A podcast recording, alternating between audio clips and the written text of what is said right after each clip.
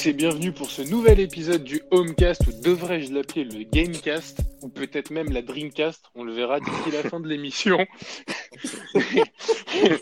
Mais en attendant, je vais vous présenter les gens que vous avez entendu rire derrière moi et qui sont avec moi, mais toujours à distance parce qu'il faut respecter les règles de consigne et de sécurité qu'on nous a imposées pour ce Gamecast. Et je vais commencer par Bucky. Salut Bucky. Salut, salut à tous. Ravi d'être là, parler gaming un peu, ma, ma seconde passion après le basket. Très, très joli, euh, très joli challenge PQ de ta part, belle frappe en lucarne. ah, quand on n'a pas, quand on n'a pas les compétences euh, techniques, on y va avec l'envie, avec la puissance. Hein, oh, dommage que tu l'aies pas dit avec l'accent de Didier Deschamps. je peux aussi, je le garde pour après. tu le gardes pour après, ok. Avec toi, qui nous accompagne, bah, celui qui enchaîne euh, son deuxième homecast de la journée, et il y en a deux d'ailleurs qui en enchaînent. Je vais commencer par euh, Adrien, Discipion, Discipionista. Comment ça va? Ravi, ravi de vous retrouver en cette période de confinement. Voilà, après les séries, euh, on va parler un peu de jeux vidéo. Je, suis ravi d'être là. Bah, écoute, nous aussi, huit jongles pour toi, je crois, dans ton challenge. J'ai compté. Alors non, beaucoup moins. Malheureusement, j'ai cadré comme une merde, donc la, vidéo où je fais officiellement 9 jongles a disparu. Donc voilà, je me suis dit, allez, euh, je zappe et je fais les 5 jongles et basta. et puis, le dernier, celui qui n'a pas répondu au challenge pour lequel il était, il était nommé en premier, c'est Manu. Ça va, Manu?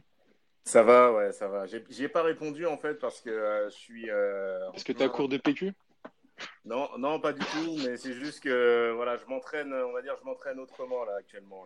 Euh, euh, sport, euh, sport à la maison, etc. Je me focalise là-dessus pour le moment.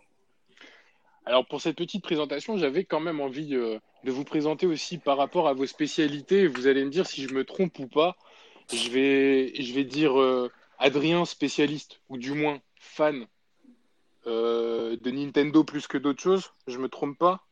Alors, c'est vrai que j'ai eu toutes les consoles euh, Nintendo à part la Wii U, donc euh, on peut dire que j'ai eu du flair.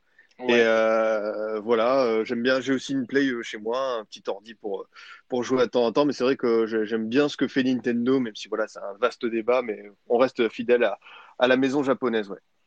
De dans un autre type, tu as Manu, qui est spécialiste des, des jeux triple A solo aventure, il aime beaucoup, surtout quand c'est un peu dans, dans du post-apocalyptique ou, de la science-fiction. Je me trompe, Manu?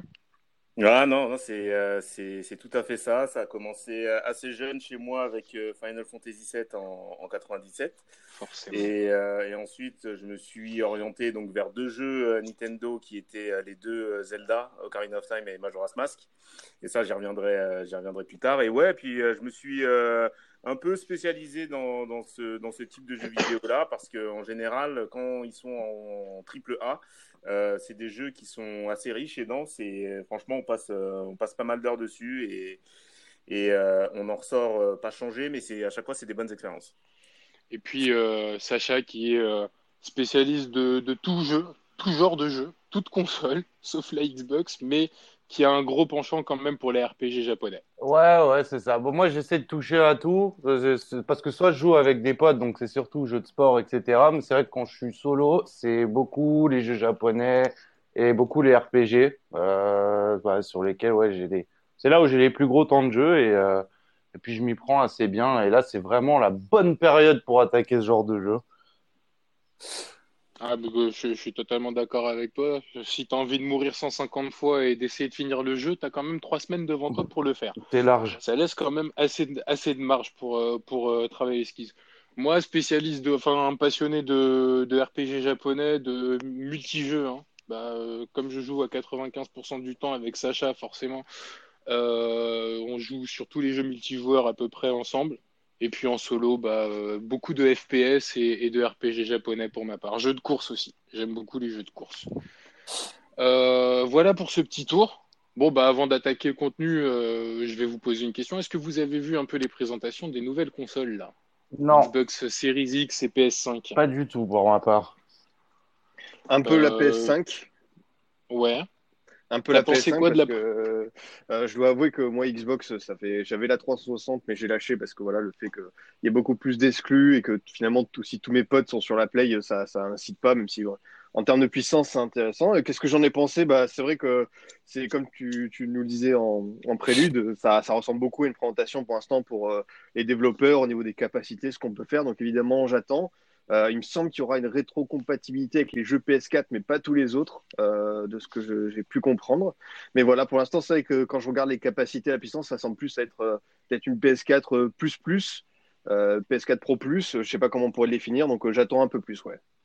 Bah alors, je vous ai résumé un peu, enfin, je vais essayer de résumer un peu le contenu en vulgarisant chose, parce que, la chose, parce qu'encore une fois, on n'est pas des spécialistes. Mais en gros, la Xbox Series, Series X a, a, annoncé déjà, bon, c'est déjà montré par rapport à la PS5. On sait à quoi elle va ressembler. Je trouve que le monolithe est très très beau. En termes de puissance euh, sur le papier, euh, un peu plus de puissance euh, côté Xbox, bah, comme sur cette génération de consoles. Un peu plus de rapidité d'exécution côté PS5, de ce que j'ai pu comprendre. Sinon, il bah, ne faudra pas s'attendre à d'énormes différences de jeu entre les deux consoles pour ce qui est jeu multi-support. Après, attendons de voir ce que, ce que vont proposer les exclusivités. Encore une fois, du côté des exclus, l'avantage est largement à Sony. Largement à Sony. Euh, le seul jeu qui a été montré sur Xbox euh, Series X n'est même pas une exclusivité. Par contre, euh, la capacité de la machine fait vraiment peur. Je pense que je vous avais envoyé le trailer il y a quelques, mois de ça, d'un jeu qui avait l'air assez prometteur. Et donc voilà, moi j'attends personnellement euh, de voir un peu plus ce que va proposer la PS5 et j'attends surtout la démonstration des jeux in-game puisque c'est ça qui compte in fine. Par contre, c'est vrai que pour en revenir à la génération actuelle, euh, la PS4 est clairement la console la plus présente dans les salons, mais euh, pour avoir une PS4 Pro et Xbox One X, il n'y a pas photo entre les deux, entre les deux consoles. La Xbox One X est largement meilleure sur un plan de capacité technique, quand tu fais tourner un même jeu, c'est beaucoup plus fluide sur la Xbox que sur la PS4 Pro. Maintenant, voilà, j'espère que ce gap-là va être franchi euh, sur la prochaine génération du côté de Sony. En attendant, la prochaine génération, on n'y est pas encore. Nous, on est confinés, tous, et, euh, et on joue. Et moi, je voulais savoir à quoi vous jouez en ce moment, les gars, pendant le confinement. Quels sont vos jeux? Qui prend la parole? Qui se lance? N'ayez pas peur, c'est pas une interrogation surprise. bah moi je peux me lancer si vous voulez. Allez. Euh, bah, du coup, euh, moi je, j'essaye de, de, mélanger les, les genres, euh, donc en alternant sur du solo et sur du multi, parce que c'est assez important. le solo, pourquoi? Parce que ben, des fois ça permet ben, d'être, d'être bien concentré, et puis également de faire le vide dans sa tête, de se focaliser sur, euh, sur une seule chose. Et puis le côté multi, ben, c'est pour euh, garder en fait cette proximité avec, euh, avec les copains. Voilà, cette, cette sociabilité, notamment pour les joueurs PS4 avec le mode party qui peut aller, qui peut monter jusqu'à 16, 16 personnes. donc là, actuellement, moi, je suis sur principalement Days Gone. Euh, qui est un jeu qui est sorti euh, l'année dernière, donc qui se passe dans un monde euh, post-apocalyptique où la Terre a été ravagée par un virus qui a transformé les, les habitants en mutants et où ah bah. les survivants donc ont créé des espèces de petites factions et essayent de, de, de, de survivre du mieux qu'ils peuvent. Donc c'est un voilà, c'est un jeu qui a qui a été réalisé en fait par l'éditeur d'un autre jeu qui est sorti il y a très longtemps, il y a environ 20 ans, qui s'appelle Siphon Fighter sur, sur, sur PlayStation. Qu'il était bien ce jeu. Voilà, donc euh, Siphon Fighter, si je, me, si je me souviens bien, il y a eu quatre jeux. Les deux premiers étaient vraiment vraiment top. Et puis ensuite la série s'est un petit peu euh, c'est un petit peu perdu c'est dommage. Euh, et là bah, aujourd'hui cet éditeur est revenu donc euh, dans un tout nouveau registre. Donc mode euh, post-apocalyptique un petit survival sympa. C'est un jeu qui fait environ en solo 50 ouais on va dire une bonne 50 heures. Il est assez c'est un peu chiant c'est un peu redondant mais une fois que c'est passé et que l'histoire avance bien, euh, voilà, on est pris dedans et franchement, c'est relativement cool. Et parallèlement à ça, donc en multi, je suis sur, euh, je suis sur euh, The Division 2, notamment, bah, avec, toi, avec toi, Nico. Notamment donc l'extension la, Warlords of, of, New York, donc, qui est une très très bonne extension pour ça, faut le faut le, faut le souligner de la part, de la d'Ubisoft parce que c'est relativement rare. Là, bon, pour le coup, ils ne sont pas foutus de notre gueule. Euh, la difficulté, elle est accrue, elle est relativement plus élevée que, que le, jeu, euh, le jeu normal. Les level design du, jeu sont vraiment top. Euh, comme Nico l'avait dit une fois, on peut commencer une mission dans un centre commercial et on la termine en fait dans un souterrain à devoir rafaler une, une foreuse géante en dessous New York. Donc c'est un foutoir total. Les, euh, les boss sont vraiment sympas à faire et on passe, voilà, et on passe du bon temps dessus. Franchement, j'ai rarement transpiré sur des boss sur un jeu de FPS.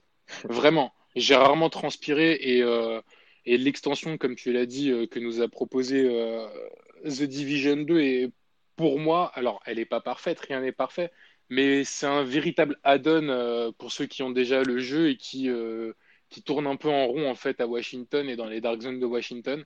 Ça vous permet vraiment de, de, de, bah, de changer totalement d'atmosphère, enfin d'atmosphère de ville et donc de décor, même si ça reste du post-apocalyptique, toujours. Euh, un New York en ruine, mais c'est vrai qu'on découvre encore une fois un, travail de fourmi, des missions très longues, des missions très longues par rapport à The Division 2 euh, simple, on va dire. Euh, bah, par exemple, on a fait une mission hier avec Manu qui a duré bah, ouais, une, heure, une heure, ouais, entre 1h30 et 1h40, je crois, hein, la mission. Et on n'est pas mort une seule fois hein, dans la mission, on était juste deux. Mais euh, c'est juste pour vous, donner, euh, pour vous donner une idée un peu du challenge qui vous attend. Franchement, oui. Tu voulais dire quoi On en a chié. Ah oh, oui, pour parler poliment, on en a chié. Donc ouais, ça effectivement, euh, très bon jeu, très bon jeu de confinement, même si le thème peut être un peu anxiogène, Manu. Franchement, bah, c'est surtout que euh, il y a des similitudes entre, euh, enfin, on peut voir des similitudes entre donc le virus dans le jeu et le virus aujourd'hui dans, dans, dans, la vie réelle. Mais après, voilà, si on fait abstraction de, de tout ça, le, délire des, le délire le délire des, des agents qui deviennent renégats, etc. Le scénario est vraiment très recherché. Malheureusement, je pense que les joueurs ils vont pas spécialement s'attarder dessus. Mais euh, moi, des fois, en fait, quand je, quand j'y joue en solo, euh, j'essaye en fait de voilà de, de me renseigner un petit peu sur le scénario pour savoir à quoi je joue et non pas faire du euh, boum boum boum euh, au hasard sur sur des personnes que je croise dans la rue. Et franchement, le, le, scénario est vraiment très voilà, il est très, il est assez recherché et moi, pour moi, c'est un, un bon jeu qui voilà, il est sorti il y a un an. J'avais un petit peu mis de côté. Euh, et là, je l'ai, je l'ai repris et je me suis dit finalement, ouais, euh, lui donner sa chance, ça, ça, a été une bonne chose. Bah, c'est Sacha qui, qui, moi, personnellement, m'a remis dedans et nous a remis dedans euh, il, y a, il, y a, quelques semaines. Et du coup, Sacha, toi qui es instigateur, lanceur de tendance de notre partie PSN, mhm. et donc lanceur de, de tendance de jeux auxquels nous allons jouer, à quel jeu tu joues actuellement et quel jeu recommandes-tu? Euh, je reviens vite fait sur Division parce que je pense que déjà c'est un effectivement c'est un super jeu à jouer à 4 et on n'a même pas encore exploré toutes les possibilités parce que je crois qu'il y a des missions raid où tu peux être jusqu'à 8 euh, parce que là on a enfin on a bien parlé. Je pense que vous avez raison du côté un peu solo histoire scénario qui est vachement bien foutu dans le jeu et où t'as pas trop envie de t'arrêter et tu te rends compte que le jeu est vachement chronophage euh, mais euh, par plaisir en fait, hein, parce que tu, tu, kiffes te balader, chercher du loot et tout. Il y a toute une partie multijoueur avec la Dark Zone aussi qui peut être hyper intéressant et, euh, et surtout en fait, ça confirme bien que Division c'est un jeu qui a besoin d'atteindre une maturité. Quand le jeu sort, l'acheter c'est pas forcément la bonne idée. Par contre, quand tu attends un an, un an et demi, le jeu il va sortir en version gold, tu vas avoir des add-ons. Enfin, moi, j'apprécie beaucoup ce qu'Ubisoft fait autour de. C'est ce qu'ils ont fait sur Division 1 et je me suis un peu planté. C'est que le jeu, ils arrivent à le faire vivre euh, plusieurs années en mettant à la fois du contenu gratuit, du contenu additionnel. Et en fait, quand tu arrives euh, au pic de, tous ces contenus additionnels, ben, en fait, tu as le jeu qui est vraiment bien. Et justement, tu, tu soulèves un, un, point important parce que ce que tu dis sur, sur The Division est valable pour malheureusement aujourd'hui la, quasi-totalité des jeux. Ouais. Final Fantasy XV, c'était un super bon exemple aussi. Donc pareil, dans, dans le jeu hyper chronophage où tu as, beaucoup de choses à faire. Euh, mais c'est vrai que Division, c'est euh, vraiment un, jeu... Euh, un jeu assez cool et qui, qui, réserve encore des surprises. Bon, c'est pas comme un, GTA où GTA, ça doit faire 7 ans qu'il tourne encore. C'est vraiment incroyable ce qu'ils font. Euh, et pour répondre à ta, pour répondre à ta question, moi, à quoi je joue en ce moment euh, Moi, c'est le dernier jeu, donc euh, un peu Dark Souls-like qui est sorti, donc c'est Nioh 2 euh, que j'ai que j'ai commencé il y, a, y a, ça doit faire une semaine maintenant. Ouais, il est sorti vendredi dernier. Alors ouais, je suis un peu mitigé sur le jeu. Enfin, je suis content de retrouver un jeu comme Nioh. Donc pour présenter un peu, c'est le contexte, c'est alors c'est l'ère Sengoku au Japon, 1555. Donc c'est carrément propice à tout ce qui est samouraï, tout ce qui est yokai, qui, est un peu le mot du jeu. Et en fait, tu incarnes un perso que tu vas toi-même créer au départ. qui sera mi-samouraï, mi-démon en fait, donc qui aura un petit peu des pouvoirs magiques.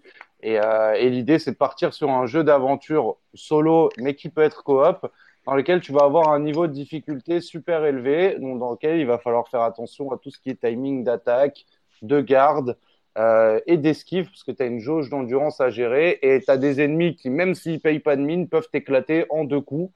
Donc tu risques de mourir une centaine de fois dans le jeu, ou d'un moment tu t'énerves mais tu commences à prendre du plaisir parce que ça va te stimuler sur vraiment développer, on va dire, des skills entre guillemets de comment bien appréhender le jeu et après tu commences vraiment à te faire plaisir. Et effectivement, quand tu es en coop avec des potes, bah là tu casses vraiment des gueules et c'est hyper sympa. Pour l'instant, je passe beaucoup de temps euh, là-dessus. Là.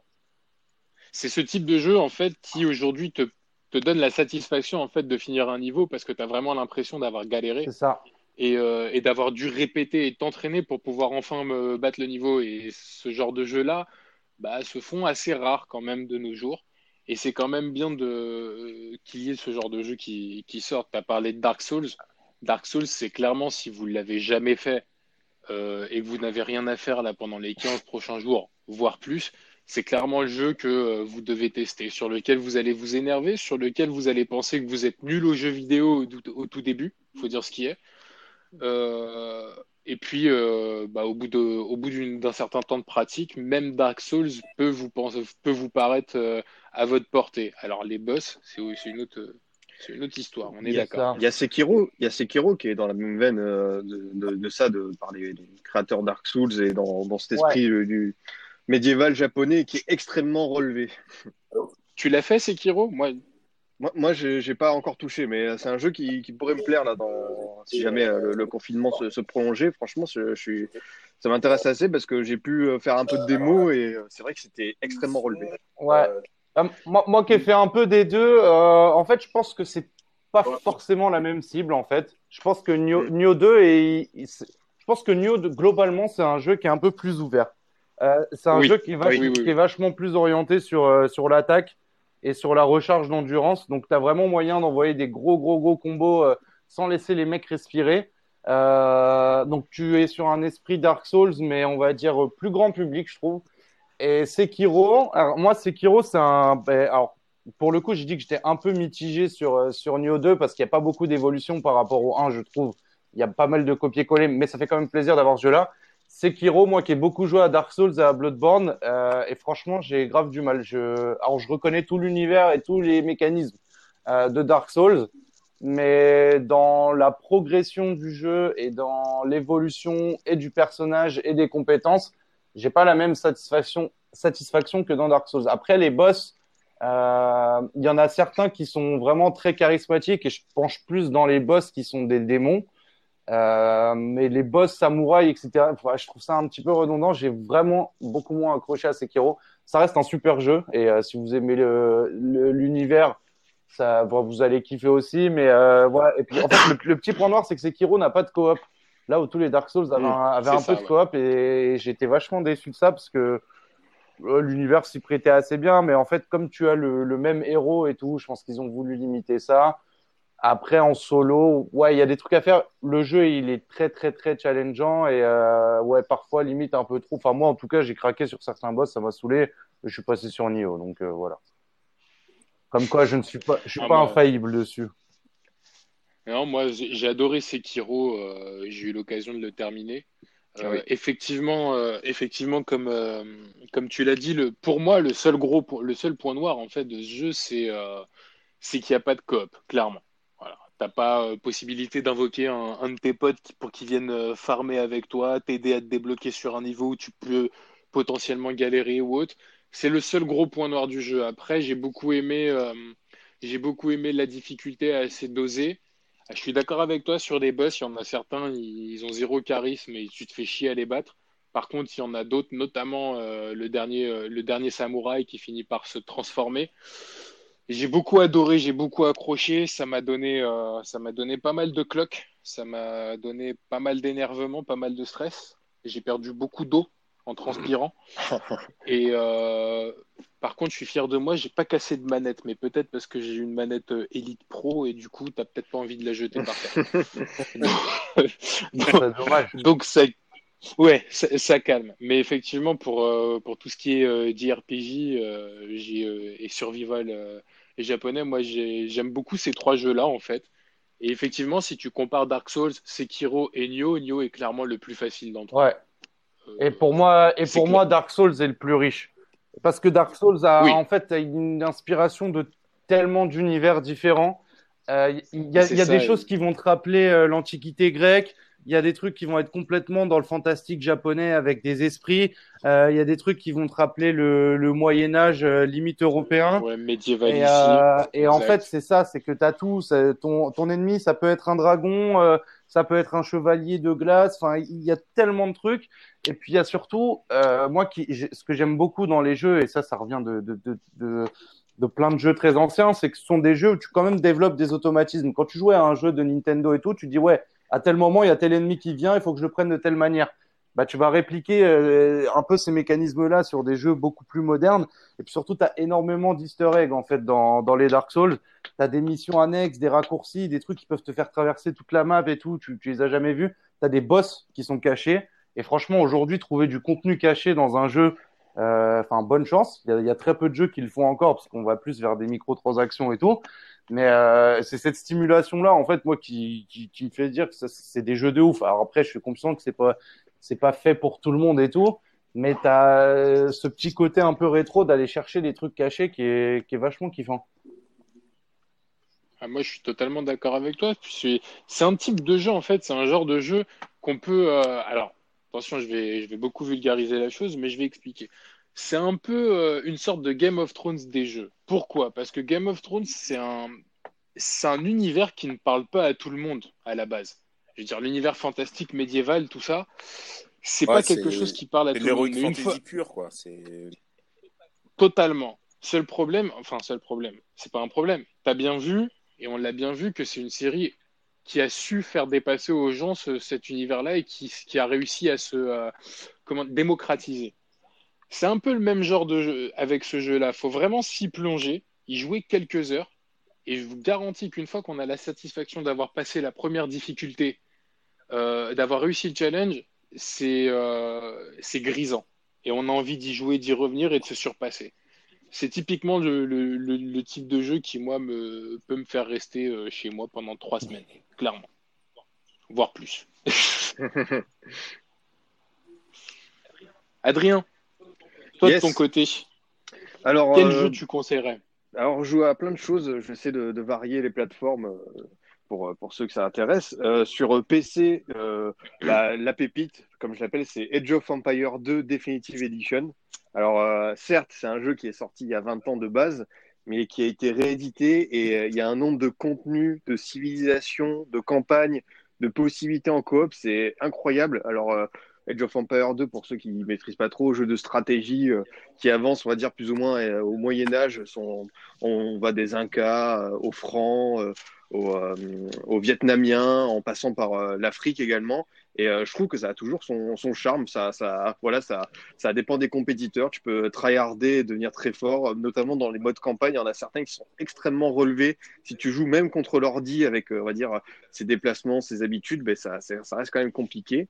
Euh, voilà pour la page PC. Pour ce qui est de la Play, euh, bah, je conseille plusieurs jeux. Alors, euh, je sais pas si vous êtes comme moi, mais moi j'aime bien en fait prendre les jeux gratuits du PS Store chaque ah, mois ah bah, et, les garder évidemment et les garder et les garder de côté. Voilà, il y en a qui font des stocks de pas de barillet, de papier toilette. Moi, je fais des stocks de jeux vidéo.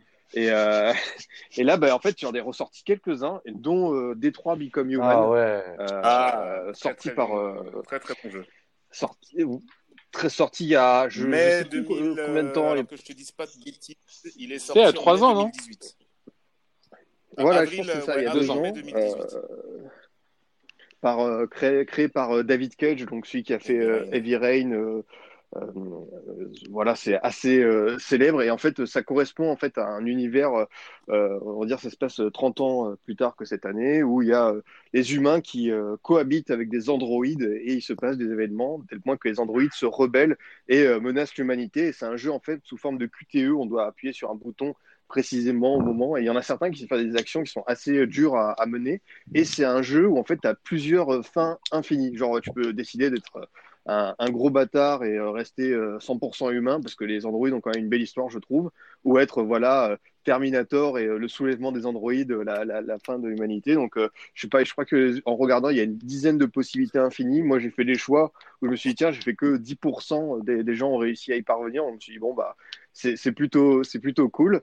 Euh, dans le même veine un peu des, des, jeux comme ça où il y a une, une, histoire qui est assez poussée, je conseille euh, les Walking Dead de Telltale euh, pour ceux qui aiment l'univers zombie. Alors je précise bien que ça reprend pas tout à fait l'histoire du, du comics ni de la série télé, ça part dans un autre arc narratif avec d'autres persos et pareil en termes d'écriture, de, profondeur, de difficulté de choix parce qu'il y a certains choix. Euh, moi personnellement, à chaque fois, j'ai appuyé sur Start en disant putain, euh, qu'est-ce que je fais? J'hésite. Et pendant deux minutes, euh, je réfléchis au plus profond de moi en me disant qu'est-ce que je fais? Est-ce que je, sauve la gamine? Est-ce que je, je tue le, le, père? Enfin, tu vois, plein de trucs possibles. la fin de la saison est extrêmement brutale, extrêmement triste. Mais voilà, je, je trouve que les jeux Walking Dead de, de, de Telltale sont vraiment à faire et à refaire. Et enfin, je conseillais un jeu euh, qui s'inspire grandement des animés, des, mangas japonais, c'est Persona 5. Ouais. Euh, je sais pas s'il y en a qui l'ont fait. Moi, je suis pas encore arrivé au bout. J'ai fait que le troisième donjon. Euh, le principe, c'est en gros, on alterne entre la vie d'un lycéen et de ses potes avec euh, des donjons fictifs qui reprennent, on va dire, les rêves et les vices des, des, personnes, des boss qu'ils affrontent. Et c'est assez prenant parce que en même temps, tu mènes une vie lycéen où tu as des études, où as même des, on te pose des questions en, cours genre euh, à quoi correspond un, un triangle isocèle ou que sais-je. Genre, des fois, bon, bah, faut, se tromper, faut, faut y aller. Et tu as un peu ce côté, voilà, euh, euh RPG au tour par tour, des combats qui sont assez relevés. Donc, je, je trouve qu'il était assez, plutôt bien. Euh, il y a énormément de durée de vie. Donc, voilà, c'est un, un, jeu qui est assez agréable, très vivant, qui, comme je vous le dis, rend beaucoup hommage à, aux animés, aux mangas japonais. Donc, voilà, si vous connaissez pas Persona 5, c'est vraiment très cool. Eh ben écoute, euh, tu nous l'as bien vendu en tout cas. C'est un des jeux Persona, c'est une des sagas au Japon qui fonctionne le mieux depuis je sais pas combien d'années. C'est pareil, c'est euh, comme tu dis, ça rend vraiment hommage à tout ce monde-là. Donc je pense qu'il faut avoir un, petit pied dedans. J'ai pas fait le, le 5, franchement j'ai plus regardé des vidéos de tous ces trucs-là. Mais euh, c'est un, apparemment c'est un, c'est un jeu un petit peu à part, mais ça a l'air vraiment cool. Et là tu m'as carrément donné envie. Je sais pas, euh, si je devais donner un, des exemples d'animés qui se rapprocheraient, je dirais peut-être euh, My Hero Academia ou Hunter x Hunter dans, dans le style, dans la, la, façon dont les personnages sont créés avec, euh, avec les pouvoirs. Mais ouais, franchement, je, je l'ai vu pareil en réduction PSN. Je me suis dit, tiens, ça vaut le coup quand même parce que il, la durée de vie, elle a l'air assez intéressante, l'univers. Et j'ai foncé, voilà, pareil, tu te balades dans certains quartiers de Tokyo. Enfin, non, franchement, c'est très Tiens, je reviens deux secondes sur ce que tu disais, Adrien, sur euh, Détroit Become Human parce que c'est un jeu que je que j'ai relancé il y a, il y a pas longtemps. Bah, c'était euh, en début, euh, ouais, ça devait être peut-être vers la vers la mi-février. Je l'ai remis et euh, pour ma compagne surtout parce qu'elle l'avait elle l'avait jamais fait. Et effectivement, donc au niveau des possibilités, elles sont alors elles sont pas infinies, mais il y en a quand même beaucoup, beaucoup, beaucoup. Il y en a une, il y en a une soixantaine, c'est ça. Sur ce jeu, il peut y avoir environ 60 fins différentes. Euh, bien entendu, euh, bien entendu, que ça, je conseille à ceux qui n'ont pas fait le jeu euh, de ne pas recommencer en fait en cours lorsqu'ils font leur, leur premier run pour ne pas justement comment dire se, se, gâcher en fait des, des, moments puisque dans ce type de jeu là tous les choix ont des conséquences. Donc en gros un choix que tu vas faire dans le chapitre 1 pourrait avoir une répercussion dans le chapitre 19 vers, vers, la fin, vers la fin du jeu. Ça, j'adore. Euh, j'adore. Et euh, ce, qui, ce qui est drôle, en fait, c'est que sur le premier run, moi, j'avais choisi justement donc euh, l'arc un peu pacifiste des, des androïdes, en mode on veut cohabiter avec les humains, etc. Et sur le deuxième run que j'ai fait là, il y, a, y, a, quoi? Il y a à peu près environ deux semaines, je me suis dit non là, je vais y aller en full, voilà, full Terminator. Je vais vraiment faire un, un soulèvement des, des, machines avec des androïdes qui se mettent au niveau de haine que les humains ont envers eux. Et du coup, c'est parti en grosse mm. bataille de tranchées à la fin euh, de Détroit. Mais, euh, et tout en essayant aussi, pour moi, mon challenge, c'était tout en essayant, puisque vu que j'ai fait, j'ai choisi cet arc narratif-là, je ne sais pas, je ne savais pas en fait ce qui allait, ce qui allait arriver par rapport au choix que je faisais. Donc si j'avais des, des, personnages qui allaient mourir ou pas, c'est comme si, enfin là, j'y allais à l'aveugle puisque c'était la première fois. Et du coup, mon challenge c'était de garder en vie mes trois personnages euh, principaux. J'ai réussi à en garder seulement deux en vie et non pas trois, parce qu'il y en a un qui, qui, est, malheureusement mort. Mm. Euh, du coup, si je peux préciser, parce que peut-être ça va intéresser les gens, il y a, les, les, trois personnages principaux. Donc, euh, il y a, euh, il y a Connor, qui est un sort de super, super détective au service de la, de la, police de Détroit qui aide à résoudre des enquêtes avec ses nombreux sens décuplés. Il y a Marcus, un majordome d'un riche peintre, je crois, d'un artiste. Et euh, il y a Cara, qui est une sorte de femme de ménage, gouvernante euh, d'une maison, enfin d'une famille assez euh, modeste. Donc voilà, c'est les trois arcs, évidemment, vous pouvez vous en douter, ça se rejoint sur certains moments. Mais voilà, j'ai bien aimé les choix des personnages qui sont assez variés, vivants, avec leur complexité, en rappelant que c'est tout simplement des androïdes, mais avec évidemment des, des, traits de personnalité très humains sur certains passages. Effectivement, ouais. Ouais, puis en fait, c'est euh, ce style de jeu-là, je crois que c'est Quantic Dream qui fait, euh, qui fait à chaque exactement. fois ces jeux-là. Et en fait, ça remonte à super longtemps. Il y a un jeu, euh, alors si vous êtes vraiment, vraiment déter, vous pouvez le faire. C'est sur PC, ça doit être un abandonware maintenant. Ça s'appelle euh, Omicron The Nomad Soul, qui je pense est un peu le précurseur du, de, de ces jeux-là. Euh, tu es dans un monde futuriste, en fait. Tu es sur une vue en troisième personne où tu incarnes un flic au début donc tu es amené à enquêter sur des scènes de crime, etc. Puis en fait, tu te rends compte que ton âme, elle peut voyager de corps en corps. Et en fait, la richesse de ce jeu-là, c'est que euh, tu peux incarner, je crois, une 150 personnages différents parce qu'en fait, tu prends, euh, tu prends le corps d'une autre personne et après, donc, tu as son histoire. Tu dois vivre aussi son histoire. Tu vas te retrouver dans. L'intrigue va changer aussi en fonction de ça. Et, euh, c'était vraiment incroyable. Il y avait même David Bowie dans le jeu. Enfin, c'était un truc. Il y a David C'est un truc de ouf. Et même le jeu, il alterne entre enquête, euh, scène de FPS parce qu'il y a des fusillades. Donc là, tu es, es, sur du pur FPS futuriste et des scènes de combat un peu à la Dead or Alive, trucs comme ça. Donc c'est un jeu de ouf. Et puis après, quand Chick Dream, ils ont enchaîné. Je crois qu'ils ont dû faire euh, Fahrenheit après ou pareil, tu euh, as toujours ce, ce jeu de tiens, il y a une action, euh, je dois faire un truc avec la manette, tac tac, pour ramasser mon café et tout. Après, tu as Beyond Two Souls, après, tu as Heavy Rain, et tu as mm. tous ces jeux-là, finalement, qui ont une richesse incroyable dans le fait de ah, faire des choix et de, de changer le scénario. Tu avais Fable aussi, qui avait essayé de faire ça un peu, où tu pouvais être bon ou mauvais, mais c'est vrai que ce que font euh, Quantic Dream sur ces jeux-là, c'est juste incroyable. Et, euh, et puis un dernier dans, dans ce style-là, mais qui est un peu plus court, mais qui est aussi assez marrant, c'est Until Dawn. Ouais. Euh, où, le jeu, c'est euh, que tu es dans un chalet en montagne avec des potes. Qui sont en vacances et tout, et en fait, ça va virer à, la, à la, nuit d'horreur. Et le but, c'est de garder le principal, enfin le, le, le, plus de personnes en vie, parce que en fait, t'as un tueur qui rôde. Et, euh, et, donc à toi de voir comment tu vas réagir face au tueur. Donc euh, faut sprinter, il faut se cacher, faut euh, faut trouver le bon truc. Et, euh, ouais, moi ces jeux-là, c'est euh, c'est bien. Et puis en plus, je pense que c'est vachement plus ouvert à des à des mecs qui game pas trop. Moi, je reprends l'exemple, mon frère, il joue jamais à la play, sauf pour jouer à Détroit, à Heavy Rain ou à des trucs comme ça parce que c'est un, un, film au final. Enfin, c'est toi qui crée euh, ton film et, euh, et c'est ça, qui fait que c'est euh, pareil. Ça, ça, peut te prendre du temps et puis à la fin, tu es à fond dedans. T'as pas envie qu'il arrive de la merde à, je sais pas, à tes Android ou quoi. Donc, euh, as vraiment, comme, comme tu disais, Scipio, tu as des moments où tu te poses, tu te dis, bon, attends, qu'est-ce que je vais faire à ce moment-là? Ah non mais ça c'est les meilleurs moments. C'est les meilleurs moments où tu, tu étais seul dans le noir, dans la pénombre, tu fais star, tu réfléchis, tu es, est-ce que je vais être un enfoiré ou un enfoiré plus plus? Enfin, Tu dis mais lui je l'aime bien. Euh, ben, comme j'ai dit aussi dans les jeux de Telltale, bon, il y a eu Walking Dead, il y a eu, euh, ils ont fait un Batman qui est pas mal du tout, il y a eu, euh, il y a eu voilà, il y a eu je crois que Borderlands, Game of Thrones, enfin voilà, il y a eu plein de séries revisitées par Telltale, mais je trouve que ouais, Breath Detroit, Become Human au niveau de l'écriture était vraiment. Tiens, je reviens vite fait sur ce que tu dis, Sacha, sur Until Dawn. Franchement, ce jeu-là, je l'avais eu bah, sur le PS Store en, en, en, gratuit, enfin sur le PS Plus plutôt en, gratuit. Et moi, ce qui m'avait vraiment euh, étonné dans le jeu, c'est qu'au-delà de sa réalisation, c'est que ça reprenait vraiment tous les codes euh, des films d'horreur des années 90 euh, qu'on appelait les slashers. Ben, enfin, même les slashers, ça remonte bien avant, hein. ça remonte depuis pratiquement Crystal Lake et Jason de fin des années 70 par là. début des années 80. Et ouais, ce, jeu-là, franchement, m'avait vraiment, vraiment plu dans, dans, son approche très horrifique. Donc, on te dit, tu es dans un chalet avec tes huit potes. Il y avait tous les codes un peu type, voilà, on est des jeunes, des jeunes étudiants. Euh, il y en a une en fait qui est un petit peu plus persécutée que d'autres. Il y a un meurtre, etc. Donc voilà. T'as les sportifs et tout. T'as vraiment tous les stéréotypes de l'époque. Stéréotypes, etc. Et puis tu commences à t'attacher à eux à un moment donné. Et puis tu, tu vois qu'il y a une espèce de tueur euh, qui, qui, rôde. Donc tu te dis, bon là, ça va devenir vraiment bien.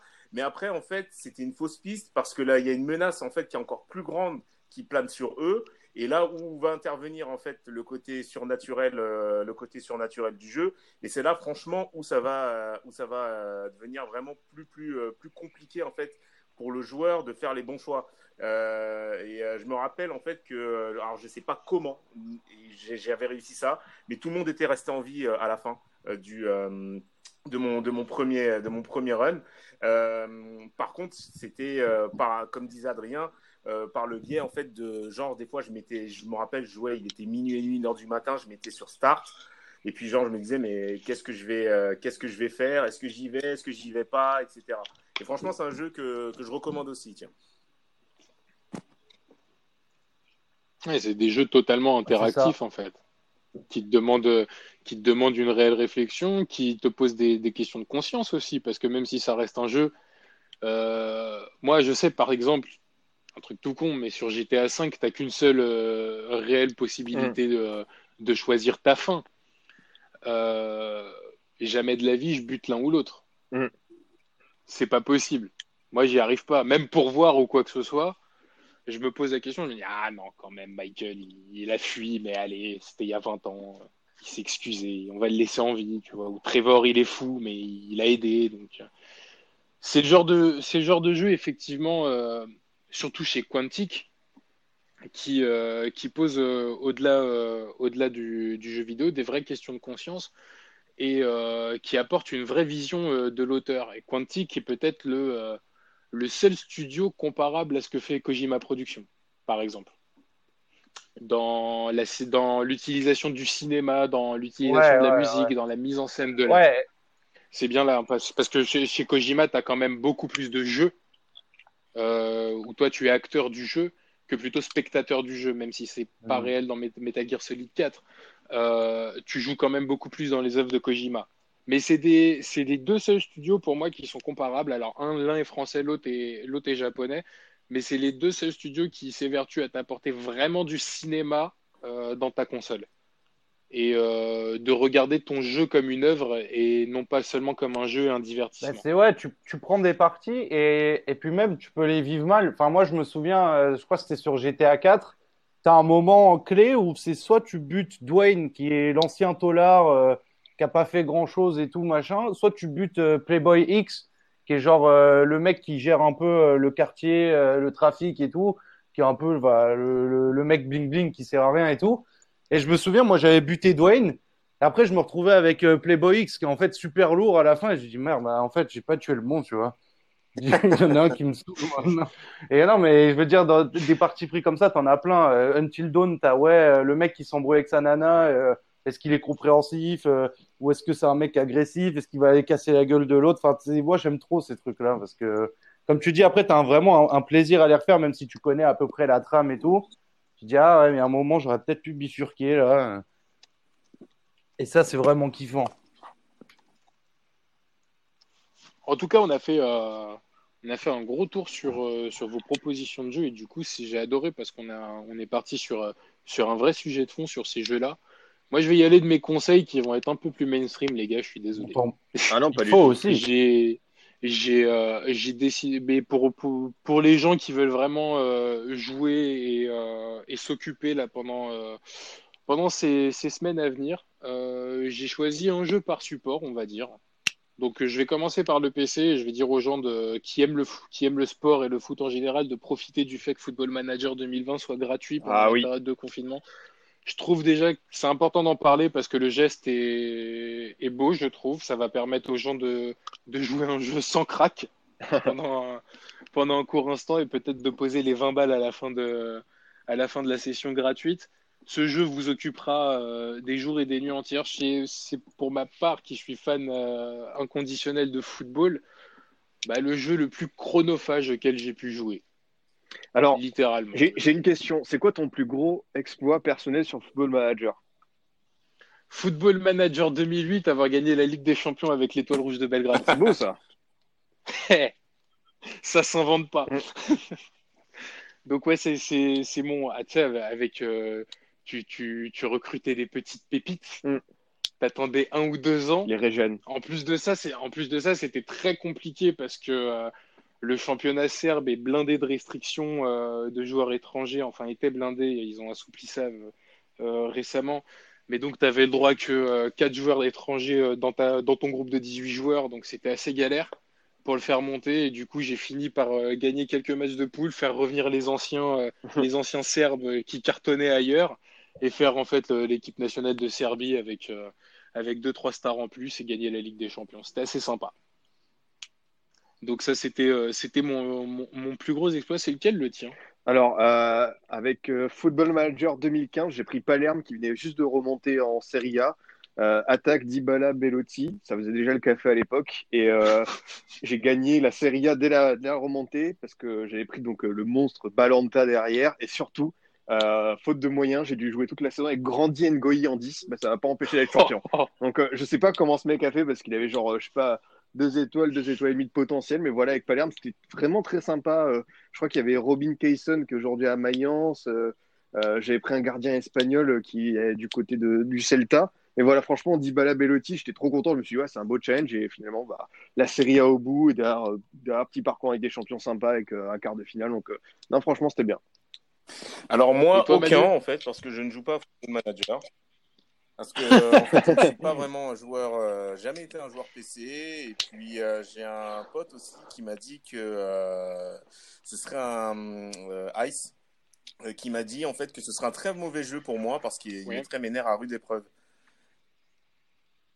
C'est vrai que c'est dur, c'est très tendu parce que tu as encore plus sur FIFA, si tu as le script, là as, tu peux faire des matchs avec 30 euh, tirs à 1 et le 1 peut se convertir en but pour l'adversaire et pas toi. Donc euh, c'est assez rageant. Ouais. Donc voilà. Ah, tu m'étonnes.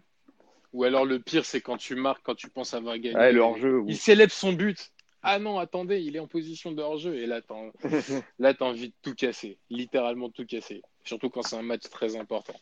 Sur une autre plateforme, la Switch, euh, si, cher, euh, si cher à vous, oui. sauf à toi, Manu, je crois que tu l'as pas. Euh, je recommande pour ceux qui ne l'ont pas fait, et je pense que c'est la meilleure période pour faire. Ah, bien sûr, forcément. évidemment. Alors voilà, j'avais dit, hein, c'est mainstream. Mais, mais voilà, ceux qui, ceux qui n'ont pas fait ce chef-d'œuvre-là, bah faites-le. Voilà, tout simplement, faites-le. Il va vous occuper, il va vous, il va vous faire voyager, il va vous illuminer et honnêtement, voilà, rien que d'en parler, j'en ai des frissons. Euh, c'est un jeu qui m'a qui m'a pétri de plaisir. Euh, ah du début à la fin. Et moi, j'étais plus parti sur Pokémon. Parce que je, suis en train, de le faire, je crois que j'ai bientôt fini. Ah euh, je suis en train de. Le, Pokémon est, sympa. Mais il est terrible, mais il est ah trop facile. Voilà, c'est toujours le même défaut des, Pokémon euh, modernes, post, on va dire. Ouais, c'est ça. Euh, allez, Max, Max Ruby Saphir, c'est que ça, ça, tend vers de la simplicité où l'expérience est partagée. Euh, tu as vraiment beaucoup d'options. Après, euh, pour ceux qui connaissent l'univers de Pokémon et les challenges, il y a le Nuzlocke Challenge. Je sais pas si vous connaissez. Alors, c'est très simple. Il y a pas mal de streamers qui le font. En gros, c'est tu pars et tu t'imposes beaucoup de restrictions. En gros, tu fais qu'un seul centre Pokémon par ville, par passage. Euh, pas de potion, et dès qu'un Pokémon meurt, euh, tu l'abandonnes en gros. Et tu n'attrapes qu'un Pokémon par zone. Donc je te, si vous y réussissez ça, euh, chapeau. C'est le seul moyen pour rendre Pokémon vraiment bah, un peu Pokémon Dark Souls, sans les gros boss. bah ouais, mais tu vois, ça, ça c'est sympa. Ça, c'est sympa. après, je l'ai déjà fait sur Pokémon Jaune. Et après, si tu veux le tryhard, bon, t'as tout, tout, tout le fait ah. de, de, remplir le Pokédex, d'aller faire peut-être des matchs en Là, je viens à peine de, de capturer euh, un, légendaire que normalement, je pense, tu captures euh, automatiquement, donc il doit me rester quelques trucs à faire. Ça va, t'es pas loin. parce que, en fait, moi qui suis, pour, pour revenir à Zelda, moi, qui ai buté Zelda sur pas mal de plateformes, et, euh, je vais sans doute paraître pour un vieux con, mais celui sur celui sur Switch, genre, je commençais avec beaucoup, beaucoup de volonté et tout, on y va, let's go. Et en fait, je me suis perdu trop vite parce que trop ouvert. Et à un moment donné, j'ai merde, mais putain, où je reprends, je suis où? Ok, je suis au milieu d'une prairie, il faut que j'aille où? Et, euh, et, en fait, ça m'a un peu saoulé de, de, trop, de trop voyager dans Zelda-là parce que c'est peut-être le, le, côté un peu vieux con. C'était un petit peu plus linéaire par le passé et ça me parlait plus. Et là, le fait de, en fait, je me rends compte qu'il faut pas me donner les décisions à moi. En fait, faut les laisser au jeu, tu vois. Enfin, si, si, tu me donnes, si tu me donnes toutes les cartes avec un Zelda, moi, je vais aller faire n'importe quoi. Je vais aller me taper contre un, je sais pas, contre un ennemi géant alors que j'ai quatre cœurs, tu vois. et donc, je vais me frustrer moi-même. Mais euh, non, sinon, c'est vrai que graphiquement et en tout cas, la sensation d'évasion qu'offre le Zelda est, est, vraiment cool. Donc, euh, je vais suivre vos conseils. Je vais essayer d'aller au bout de l'histoire parce que je suis toujours au village Cocorico. Et euh, je vous dirai où j'en suis. Ah ouais. Alors vraiment. Euh, non mais tu peux fonce, fais-le parce que fonce parce que tu, tu vas clairement pas le regretter. Honnêtement, euh, il est ce jeu est, est, incroyable. Dans toujours sur la Switch le Mario. Moi j'ai adoré le Mario. Mm. J'ai adoré le Mario. Alors celui-là il vous occupera pas pendant trois semaines. Il vous occupera pendant deux jours au max. Mais euh, mais je l'ai vraiment trouvé très beau, très bien réalisé. Euh, les mondes, le level design si cher à Manu, euh, je l'ai trouvé vraiment riche, coloré et, et, varié. Donc un jeu que je conseille aussi sur Switch. Après sur le multiplateforme, euh, je pense que tu vas en parler tout à l'heure euh, dans ta petite rubrique Becky, mais je conseille et profitez-en, voilà, de le faire. Oh, c'est oui. Assassin's Creed Origins. Oui. le meilleur AC, clairement. Pour moi, il n'y a pas photo. Euh, euh... Ouais, ça, c'est un vaste débat parce que moi, je suis très attaché au, au jeu Edio Auditore et le 2 et Brotherhood. Je les trouve, euh, enfin, pour l'époque, la, la, la, profondeur historique, euh, la, la fidélité des, des, villes italiennes de cette renaissance-là. Origin, ça, enfin, pour rentrer un peu plus dedans, je trouve que c'est bien qu'Ubisoft ait pris le temps pour une fois de faire une pause dans, dans ces Assassin's Creed parce que ça commençait à se perdre déjà sur Unity puis Syndicate. Et puis nous proposer un vrai open world. Et puis là, là, là, c'est vraiment la claque. Enfin, avec une vraie bonne histoire, des, des, des, des, personnages secondaires attachants, des boss redoutables, euh, une infinie de possibilités en termes d'équipement, de quêtes secondaires, comme tu dis, d'exploration. Et puis voilà, enfin, tout simplement un bel hommage à tout ce qui correspond à la mythologie euh, égyptienne. Enfin, c'était vraiment, enfin, pareil, c'est je recommande aussi parce que je pense que ça fait partie des jeux qui maintenant ont, ont grandement baissé de prix et celui-là, bah, il m'a mis une claque et franchement, il, il, est top. Moi, je vais juste rebondir sur ce que tu as dit et, et, défendre un peu mon pain. et euh, pourquoi je le trouve, pourquoi je trouve que c'est le meilleur AC Parce que justement, même si, in fine, c'est toujours les mêmes missions comme par le passé, le fait que ce soit un monde ouvert, bah, tu as cette sensation de ne pas tout le temps faire la même chose qui est quand même beaucoup moindre, beaucoup moins présente. Et euh, du coup, si t'as pas envie de, si t'as pas envie d'aller attaquer euh, euh, un repère d'ennemis, si t'as pas envie de faire une mission principale, bah tu peux toujours aller looter, tu peux toujours aller faire mm. des quêtes annexes qui sont hautes, tu peux aller faire des des courses. Enfin, moi j'ai vraiment adoré ce jeu-là et le fait qu'il soit moins redondant que que par le passé, bah ça m'a réconcilié en fait avec la franchise. Je sais Ouais. que Manu, toi, tu es un fan de la franchise. Je les ai, alors je les ai absolument tous, faits, non faits. Je crois que celui que je n'ai pas fait, euh, assez ironiquement, c'est celui euh, qui se passe en France pendant la, la Révolution. Ouais, Unity. Par contre, j'avais bien. euh, Unity Mhm. Sinon, ouais, j'avais fait le reste. Euh, franchement, et bon, les deux qui vont, qui m'ont marqué, on va dire, sur les dix dernières années, c'est comme Adrien l'a dit, c'est Assassin's Creed 2, qui lui, en fait, euh, ben, je sais pas pourquoi, je m'étais très très grandement attaché à ce jeu. Il a une grande, grosse valeur sentimentale euh, euh, chez moi. Bah, le Ouais. charisme, puis, déjà le charisme du personnage et puis euh, bah, l'histoire. L'histoire, l'époque. La- fin- la fin qui est- qui est géniale. euh, Enfin, cette, je crois que c'est la Renaissance, la Renaissance italienne. Donc avec la, la modélisation de villes comme Venise, comme, Oui. euh, comme Florence. Et puis même l'histoire en fait qui mêle, euh, qui mêle, Florence. euh, fiction et, euh, et réalité avec euh, le pape Borgia qui s'avère être euh, un grand complotiste à grande échelle. Ça, franchement, ça m'avait, ça m'avait beaucoup plu. J'avais beaucoup moins aimé Révélation et, euh, et Brotherhood, même si Révélation donnait une belle fin à, à, à Idio. Euh, ensuite, le Black Flag Idio. était sympa, euh, je le trouve avec les pirates. Après, voilà. Et puis après, je pense que ça, que cette franchise Très a oui. perdu un peu de son charme vu qu'il y avait des jeux qui sortaient en fait tous tous les ans et que Ubisoft en fait, voilà. En fait, Bah, c'était devenu un bah, en FIFA. fait, Ubisoft euh, un- un Call vraiment of, banal. De, de- voilà, de réellement approfondir l'histoire. Donc moi, j'ai un peu suivi ici et là, vite fait. Je, ne prenais pas spécialement de plaisir, mais avec Origins, sincèrement, ils m'ont, euh, voilà, ils m'ont, ils m'ont reconquis. D'autant plus en fait que sur Origins, ce qui fait, ce qui fait la force, euh, surtout, c'est sa bande son. Donc c'est la musique qui a été composée par Sarah Sachner. Euh, qui est une très grande compositrice de, jeux vidéo, euh, que eu avec qui j'ai eu l'occasion euh, d'échanger, avec qui j'ai l'occasion d'échanger régulièrement. Et, et, ce que je lui disais la dernière fois, c'est qu'elle avait, elle a réellement compris comment voilà comment s'accaparer en fait l'Égypte ancienne par le biais de, de, sa musique. Et c'est surtout en fait les moments où j'étais avec Bayek en train de marcher dans le désert avec cette musique ambiance, euh, ambiante de fond qui me qui m'a qui m'a permis justement de, de, bien me plonger dans, dans, le jeu. Surtout que le jeu a une durée de vie qui est relativement longue, je crois que c'est du 60 heures, un truc dans le genre. Donc, euh, Et puis il y a Bayek, le charisme des personnages aussi. Bayek. Voilà, il y a, enfin, il Bayek, il est Cléopâtre, Aya. On voit Flavius, enfin bref, c'est franchement c'est euh, c'est un jeu que j'ai fait une fois seulement j'ai voulu le relancer, mais je me suis dit, franchement, il est, il est trop long et là, j'hésite, euh, j'hésite à me le refaire. C'est ça aussi, ouais. Pareil, tu sais, l'exploration des pyramides et mmh. tout. Euh, enfin, c'est.